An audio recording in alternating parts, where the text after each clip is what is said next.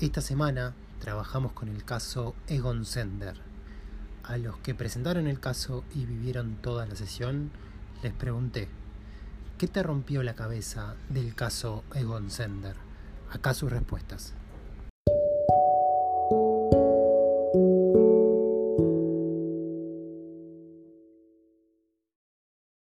Lo que más me llamó la atención o lo que más me rompió la cabeza del caso es como una empresa que, bueno, es un líder a nivel mundial en lo que respecta al rubro de selección de ejecutivos, una empresa que tiene una estructura de negocio bastante atractiva para sus socios y, para todo, todo el negocio que le, va, que le va muy bien, que es la número uno en varios mercados, se ve, bueno, afectada por estos cambios tecnológicos.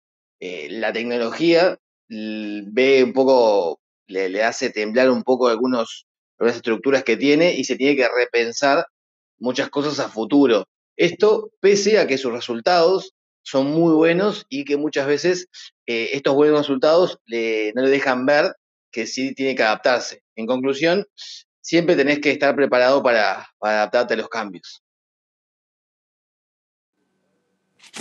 Bueno, a mí, digamos, lo que más me rompió el bocho del caso Egon Sender fue como una empresa tan, tan grande, con un modelo tan exitoso, eh, logra pasar por un proceso de revisión estratégica, digamos, para, para replantearse su modelo de negocio.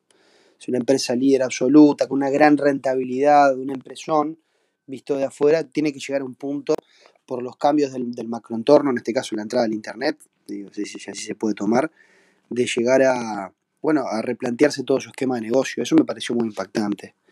Supongo que esto también que pasó para otras empresas o para, otros, para otras industrias, pero bueno, en este caso puntualmente, viendo los números de rentabilidad que tiene la empresa versus sus competidores, este, me llamó poderosamente la atención y me impactó.